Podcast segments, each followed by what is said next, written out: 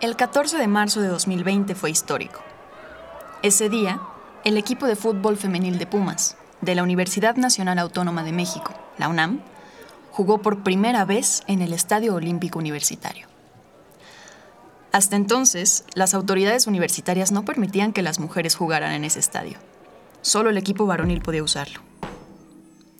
Desde su creación en 2016, todos sus partidos como local, es decir, como anfitrión, se celebraron en Cantera, la cancha donde entrena el equipo varonil y donde juegan también las ligas menores.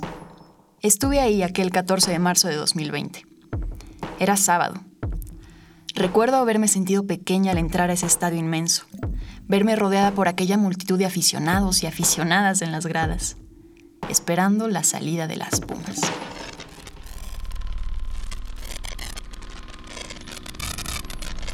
Corriente alterna. El primero, el único, el inigualable. El partido del 14 de marzo de 2020 en el Estadio Olímpico Universitario. Pumas contra Cruz Azul.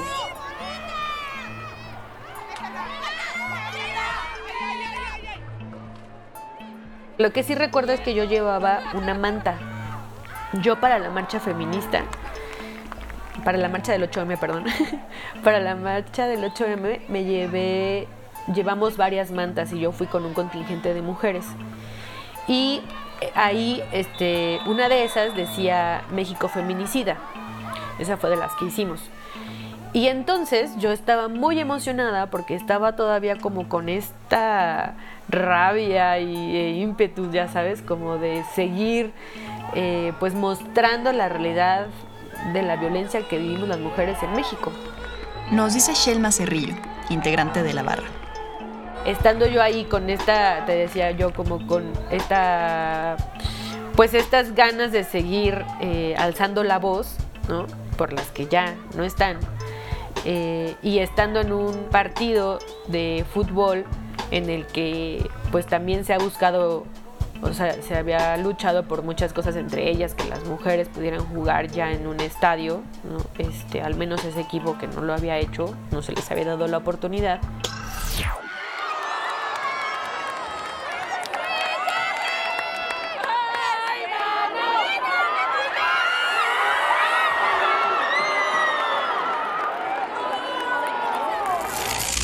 Y entonces volteo y veo a estas chicas que literal estaban casi como a solamente como dos espacios de, de nosotras, de mí, de, mis amigas y de mí, y que además de traer sus playeras moradas, este, traían sus pañuelos verdes. No, bueno, pues obviamente yo así con mi playera de Pumas, pero sí mi pañuelo verde y la manta, le dije a mi amiga como, vamos, ¿no? O sea, hay que unirnos a ellas.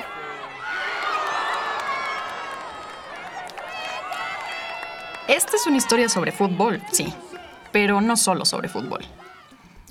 También es la historia de un grupo de mujeres que se organizan para construir espacios más seguros y para celebrar a las mujeres a las que admiran. Era finales de 2019.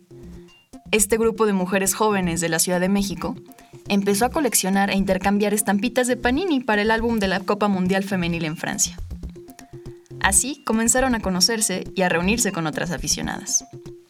La idea surgió sola, crear una barra feminista con el objetivo de, en sus palabras, apoyar el fútbol femenil y a todas las que lo hacen posible. Desde entonces se organizan para acompañar los partidos de la Liga Femenil y apoyar no a uno, sino a ambos equipos. Si gana una, ganamos todas, dicen ellas. Frente a la violencia de la afición varonil y la desigualdad de las condiciones laborales de las jugadoras, entre otros varios problemas, este grupo de mujeres ha comenzado a construir otro tipo de afición deportiva. Una que asume como responsabilidad propia la construcción de mejores espacios y condiciones para toda la comunidad.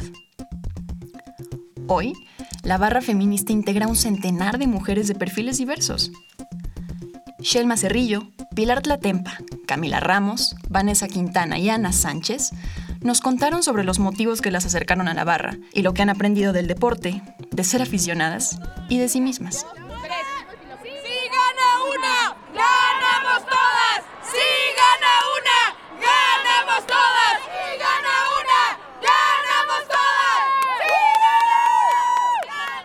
ese primer encuentro de nosotras con nosotras, de nosotras con el estadio, de nosotras con las jugadoras. ¡Futbolista, hermana!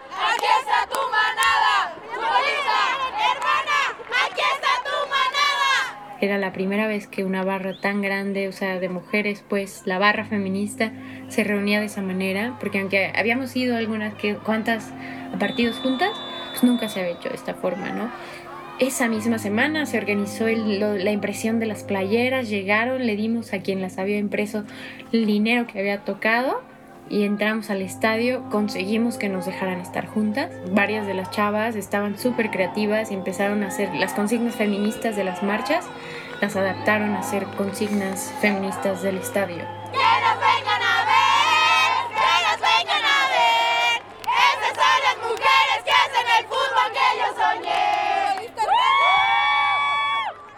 Yo el primer partido que fui con la barra, no, a ver, retrocedo un paso.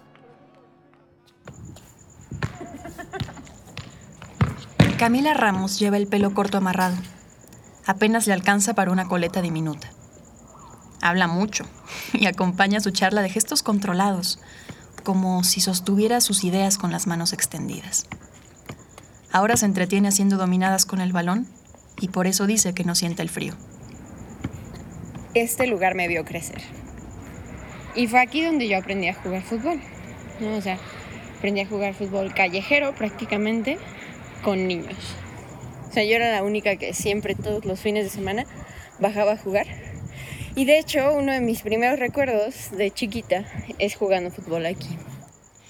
Estamos en el interior de una unidad habitacional, en una cancha de cemento con líneas deslavadas, rodeada por una barda de más cemento, y una reja de metal. En la alta reja, a solo unos metros de distancia, hay dos pelotas de plástico atoradas y desinfladas. ¿Quién sabe cuánto tiempo llevan ahí? Estamos en Iztapalapa, al oriente de la capital, tan cerca del Cerro de las Tres Cruces que de día perfila el horizonte. Pero ahora, de noche, brillan miles de lucecitas a lo lejos son las casas todavía despiertas de la alcaldía más densamente poblada de la Ciudad de México. Tenía, tengo las rodillas llenas de cicatrices porque todo el tiempo me caía o me aventaba o siempre, siempre estaba en el piso. No había liga profesional cuando yo era niña en México.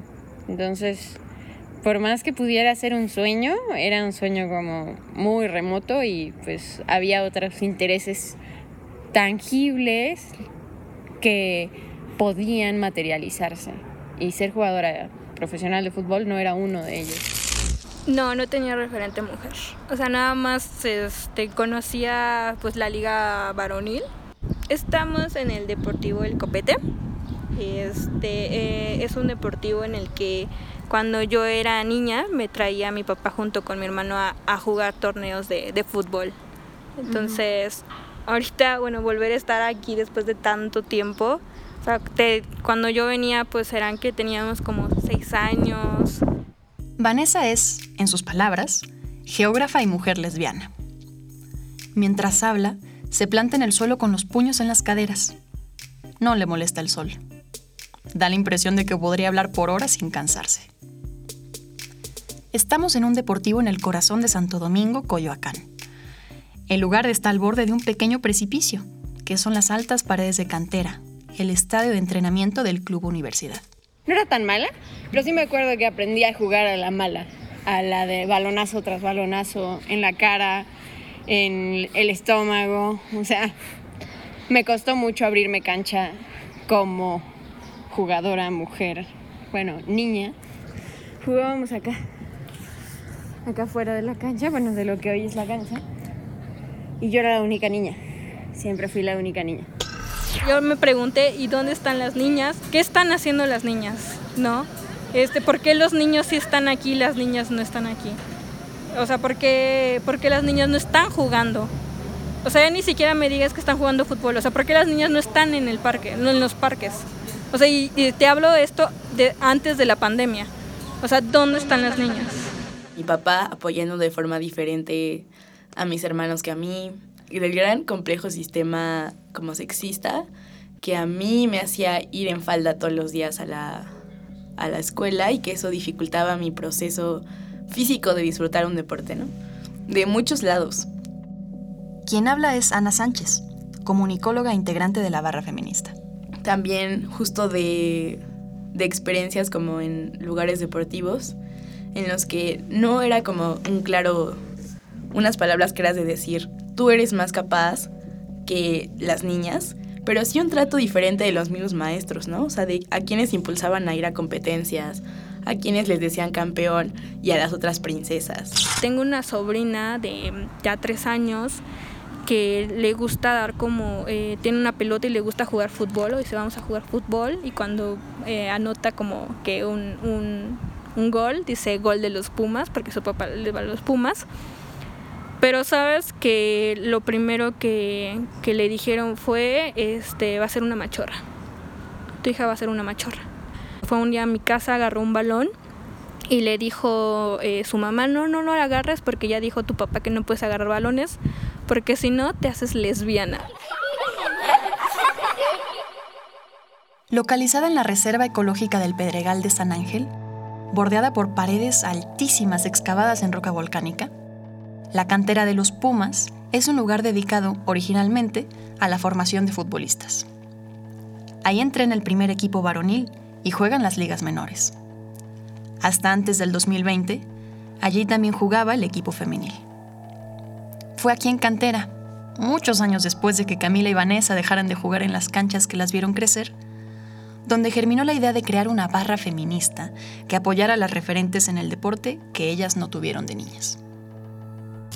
Estamos en el Deportivo El Copete, pero tenemos la vista hacia Cantera, donde juegan este, las fuerzas básicas de los Pumas o a veces el primer equipo femenil. Eh, los boletos, eh, cuando jugaba Pumas femenil aquí, eh, eran totalmente gratis, solamente tenías que llegar muy temprano para ser de los que alcanzaran este boleto. Y precisamente ahorita que estamos aquí en el Deportivo El Copete, o sea, este, la vista que nos da hacia, hacia la cancha, pues tú te das cuenta que si no alcanzabas eh, boleto desafortunadamente, pues ya nada más le dabas como vuelta a Santo Domingo, te venías para acá y podrías, o sea, hay una, la vista pues está, pues ya podías venir a, aquí a verlo. Aunque yo jugaba mucho cuando era chiquita, nunca fue un partido hasta creo que la universidad. Y fue un partido varonil, Pumas Veracruz. Creo que ganó Pumas, no me acuerdo. Y un par de años después voy a un partido femenil. El partido varonil fue en el Estadio Olímpico Universitario y el femenil, al que fui también de Pumas, fue en cantera. Entonces como que ahí hay un contraste muy grande. El Estadio Olímpico Universitario fue sede de las ceremonias de inauguración y clausura de los Juegos Olímpicos de 1968. También lo fue del Mundial de Fútbol del 86. Y además, fue declarado Patrimonio Cultural de la Humanidad por la UNESCO. El contraste al que se refiere Camila es que, mientras que el Estadio Olímpico tiene la capacidad de albergar a 72.000 espectadores, el Estadio de Cantera cuenta con un aforo de no más de 2.000 personas me empiezo a dar cuenta también como de la cantidad de desigualdades que había habido a lo largo de mi vida, ¿no? ¿Cuántas mujeres habíamos en las niñas que jugábamos en mi unidad? Yo era la única. ¿Y cuántas referentes tenía? Pocas, muy pocas, ¿no? Las desigualdades que menciona Camila en su vida se reflejan también en las condiciones laborales de las jugadoras de la Liga Femenil Mexicana. Según la encuesta global de salarios de los deportes en el mundo del 2017, el salario promedio de la Liga Varonil es de más de 7 millones de pesos al año, unos 600 mil pesos mensuales. Según la misma encuesta, el salario promedio de la liga femenil es apenas de 3.500 pesos mensuales. Eso es 1.686 pesos por debajo del salario mínimo actual. Las jugadoras mejor pagadas de la liga femenil ganan en promedio 22.106 pesos al mes. En cambio, los jugadores hombres pueden rozar los 8 millones de pesos al mes. Confinadas en cantera, las jugadoras de Pumas estaban obligadas a jugar partidos con un aforo máximo de hasta 2.000 personas, que además entraban gratis.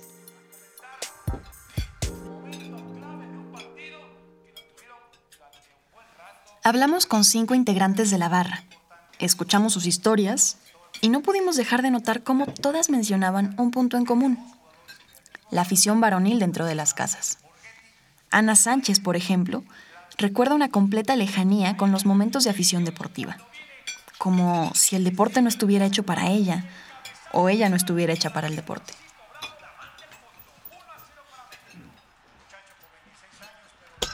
Mi familia lo veía y pues yo ahí me unía un poco a la convivencia, pero ni siquiera me integraban, ¿no? O sea, sí ha sido para mí el fútbol desde mi experiencia familiar y como individual una onda de estar ahí porque eso ven los hombres en mi casa. No porque fuera un espacio mío o yo me identificara como con el juego o jugadores. Es una afición, la verdad, demasiado compleja la varonil. y, y ver a mi papá y a mi hermano em, como afición de la América y a mis tíos no me era tan agradable, la verdad. Ahora habla Pilar Tlatempa. Le dicen Pili. Tiene 25 años y es una de las iniciadoras de la barra feminista. También era un ambiente en donde siempre era ellos haciendo una reunión para ver el partido y las mujeres atendiendo, preparando las botanas, cociendo la carne. Y, ya, y era ellos ver el fútbol y no se paraban de ahí y gritaban y entonces todas las demás, o sea, no sé, volvíamos a llenar la, el vaso de papas, mmm, sus chelas, como una cosa, una dinámica muy, pues de ellos, donde las mujeres solo éramos parte para asistirles, para servirles y no para entenderlo. Yo no recuerdo ni una sola vez eh, a mis tías o a mi mamá sentadas viendo la tele, o sea, jamás. Creo que siempre buscaron sus propios espacios, o sea, después de haber preparado la comida y que ellos se enojaran o disfrutan del fútbol, ellas mejor se iban a otro espacio de la casa y platicaban. Y, era también, creo que, un momento para ellas padre, porque al final los hombres, sus maridos, estaban ocupados. Entonces no iban a molestar en los 90 minutos que durara el partido y ellas podían, pues, platicar y actualizarse y chismear. Es decir, mientras los hombres disfrutaban, las mujeres servían o simplemente estaban ausentes. Y si así se comporta la afición varonil dentro de casa, como lo hacen los estadios. Deportes, partido amistoso entre México y Argentina femenil. Estamos desde Tepatitlán, en Jalisco, para vivir las emociones de este partido de preparación del equipo de Mónica Vergara. Los equipos están a punto de salir al campo. A 23 de octubre de 2021, tras más de un año y medio de iniciada la pandemia de coronavirus, las mujeres de la barra han regresado, juntas, a los estadios. ¿Cuántas habremos ido? Yo creo como unas. como unas 10, 15 personas más o menos. Pero no faltó el tipo que. Pues creo que no, no sé si era un chavo, un señor, no sé, pero bueno, era un tipo, un hombre que le gritó a, a una de las jugadoras, a Cintia Peraza. Justo así en, la, en el bloque de asientos al lado de nosotras, un chavo le gritó a una jugadora como, estás bien guapa, se te ve muy bien la playera así pegada, cosas así, o sea, una frase de acoso directo cosificando su cuerpo, ¿no? Y sin ponernos de acuerdo, pues le dijimos de que le empezamos a decir, ese es acoso, ¿no? No le grites eso, es una jugadora. Fue como pocos gritos, pero el chavo notó que estábamos señalando que ese grito que, que acababa de hacer es una falta de respeto a la jugadora, a su cuerpo y es misoginia nosotras decíamos como estamos yendo a un partido en el que intentamos alentar a las jugadoras, que vean nuestro apoyo, ¿no? Y que de pronto pues ensucia, ¿no? Esto con este tipo de personajes que van al estadio y que creen que pueden ir a sacar ahí lo que a veces a lo mejor le dirían a una persona si la tuvieran de frente, ¿no? En, eso como hasta gritándolo entre la multitud, como pues eso, como buscando ser un poco hasta anónimos, ¿no? Respaldándose en ese anonimato. Imagínate lo pesado que es ser una jugadora profesional, o sea, de que entrenar diario, que ese sea tu trabajo y asistir al estadio y escuchar como si nada comentarios que cosifican tu cuerpo. Por supuesto que las jugadoras no se merecen eso, ¿no? Ninguna mujer en su espacio profesional. Entonces, creo que ahí tomamos la responsabilidad que tenemos como afición de señalar esa violencia y se sintió muy bien llegan a ir de pronto las barras de la varonil a apoyar a la, a la femenil y empiezan con sus cánticos. Hasta ahora es que me doy cuenta, pues todo lo que está mal en sus porras, ¿no? O sea, siempre es agredir al otro y, y usar palabras discriminatorias, Y sí me acuerdo que en ese momento que me daban ganas de, de tener como, como estar entre muchas personas para hacer un poco como la el coro contrario, ¿no? Como intentar contrarrestar sus cánticos, que evidentemente pues mi amiga y yo no íbamos a, a poder hacerlo. Creo que la mayor acción eh, en contra de esa violencia en el estadio es gritar por las juntas y hacer que se escuchen más que los gritos de violencia. Creo que es mucho más fácil ir a un estadio y gritar que las canchas de la liga serán todas feministas con 20 mujeres más que también lo creen que ir yo solita y solo vivir como individualmente la incomodidad de escuchar señores gritando cosas misóginas, ¿no? O sea, yo creo que la importancia y como la chispa de la barra es que hemos colectivizado la lucha feminista para el espacio deportivo, que todas ya traíamos las ganas de hacerlo de forma individual. Las mujeres de la barra insisten en que es responsabilidad de todas y de todos hacer que los espacios deportivos sean mejores. Y eso en todos los sentidos. Yo jugué en Veracruz en 2018. Jugué una temporada, nada más.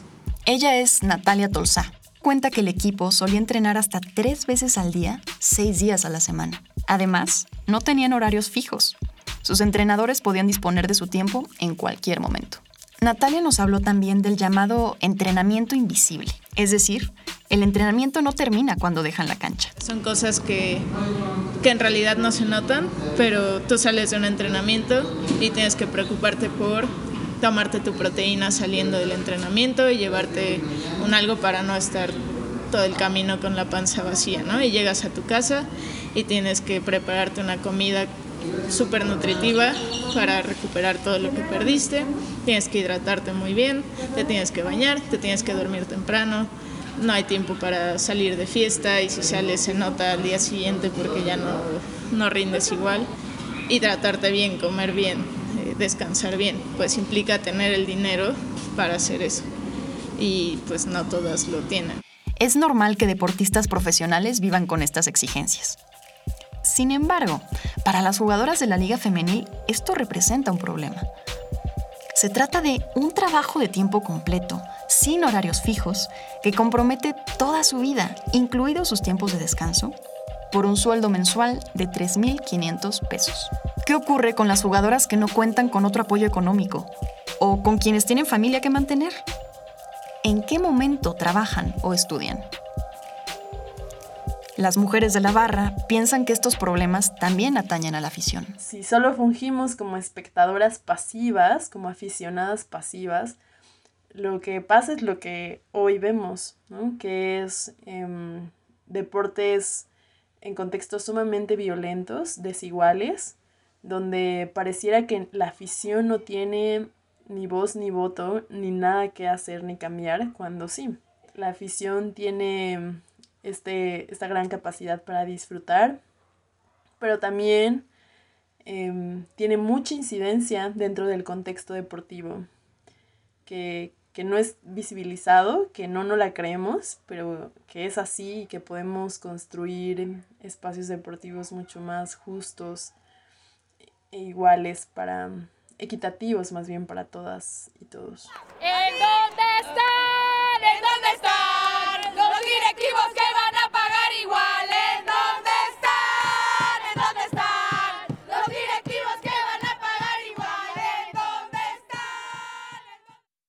Me da como mucho gusto saber o saberme parte de algo que anteriormente no estaba bien visto o que ni siquiera se concebía, ¿no? O sea, que, que había gente que ni siquiera sabía que las mujeres podían jugar fútbol, pero no solo jugarlo, sino que podían jugarlo bien, ¿no? No debería ser una sorpresa para nadie el hecho de que, tanto en el fútbol como en el resto de los deportes, las mujeres juegan más que bien. Las integrantes de la barra feminista insisten en que el fútbol femenil no debería tratarse como una causa social que merezca caridad. Es un negocio que podría crecer para permitir a las jugadoras profesionalizarse cada vez más al entrenar y jugar en espacios adecuados con pagas dignas. Y no solo eso, también es algo digno de verse. El público ya se ha dado cuenta. La final entre Tigres y Rayadas, por ejemplo, rompió el récord de espectadores de la Liga Femenil Mexicana llegaron a más de 146 mil en vivo en redes sociales. lo que significó un incremento del 26% con respecto a los espectadores de la final de vuelta del Guardianes de 2021 entre Tigres y Chivas. En los Juegos Olímpicos de Tokio 2020, saludo con mucho gusto a mi compañera Adi Maldonado, nos espera un gran platillo futbolístico. ¿Qué tal Edgar? Muy buenos días para ti, para toda la gente que ya se conecta en esta transmisión. La final de los Olímpicos los vimos a las 6 de la mañana porque pues por el cambio de horario, ¿no? Y estábamos muy emocionadas porque sabíamos que uno de los equipos, que era Canadá, tenía una directora técnica y para nosotras era muy importante ese hecho. Hablamos de Bev Priestman, una entrenadora de fútbol profesional de origen inglés que es la actual entrenadora de la Selección Nacional Femenil Canadiense. En los Juegos Olímpicos de Tokio 2020 fue la directora técnica más joven, hombre o mujer. La semifinal había sido cardíaca.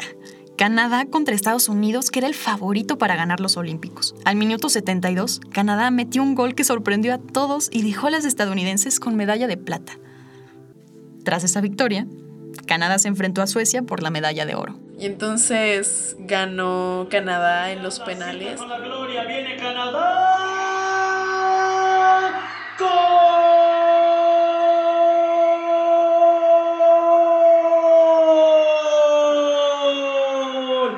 Gol con sabor de medalla de oro para la selección canadiense.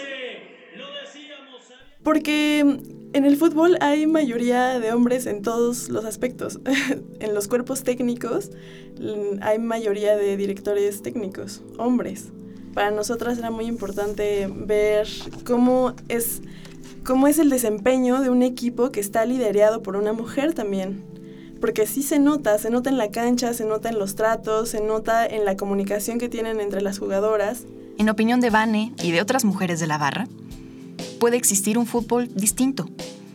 Uno que no se basa en el individualismo de los jugadores estrella, ni en el deseo de humillar al rival o de ganar a toda costa. El fútbol puede ser también un ejercicio de comunicación y de apoyo mutuo. Pues es que así no es el fútbol, o así no debería de ser el fútbol, solamente agarrar y dar como balonazos, pues no.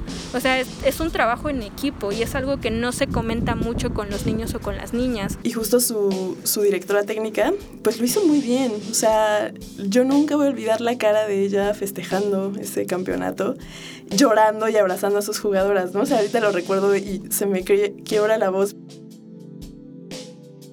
jamás me imaginé estar como aficionada eh, al fútbol porque yo como persona de ciencias sociales siempre lo vi como un deporte que sirve para controlar las masas, que es un deporte despolitizado y por tanto es el opio del pueblo. Y me indignaba y decía, no, por eso yo odio el fútbol, así nunca lo voy a ver. Y ya fue hasta egresada de la carrera que por ser feminista me volví pambolera. Para mí, pues ser feminista es poder tejer redes entre mujeres porque esas redes entre mujeres salvan vidas porque lo veo en mi genealogía, las primeras feministas fueron mis abuelas, aunque no se nombraban así, ¿no? Porque sin pretender romantizar todo lo que hicieron, la mamá de mi mamá sacó adelante a siete mujeres, que son mi mamá y todas mis tías, y fue ella sola, o sea, ella sola con su mamá, con mi bisabuela. O sea, mi abuela y mi bisabuela tejiendo esa red pequeñita de dos, sacaron adelante a siete niñas. Aunque no lo, no lo nombremos feminismo, las mujeres están tejiendo redes en el deporte. ¿Para qué? Pues para poder salir adelante. Entonces creo que ese es el primer, el, primer punto que toca la barra, ¿no? El poder tener un espacio seguro entre mujeres para ir a disfrutar de un evento deportivo. No lo podemos hacer solo un grupo de personas y ya, ¿no? Este cambio tiene que venir de todos lados, este reconocimiento tiene que venir de todas partes y ellas poniendo ahí el cuerpo, poniendo ahí el corazón en la cancha, son el núcleo de que todo esto pueda empezar a pasar, ¿no? Entonces, pues aquí estamos y aquí vamos a estar porque si lo que hace falta es apoyo al fútbol femenil, no va a hacer falta mientras la barra feminista exista.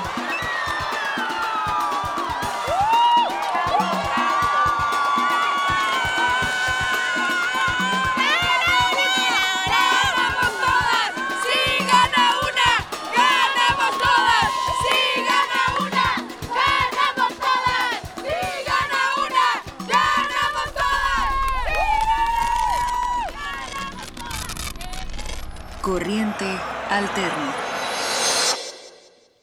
Investigación y locución, Luz Saavedra.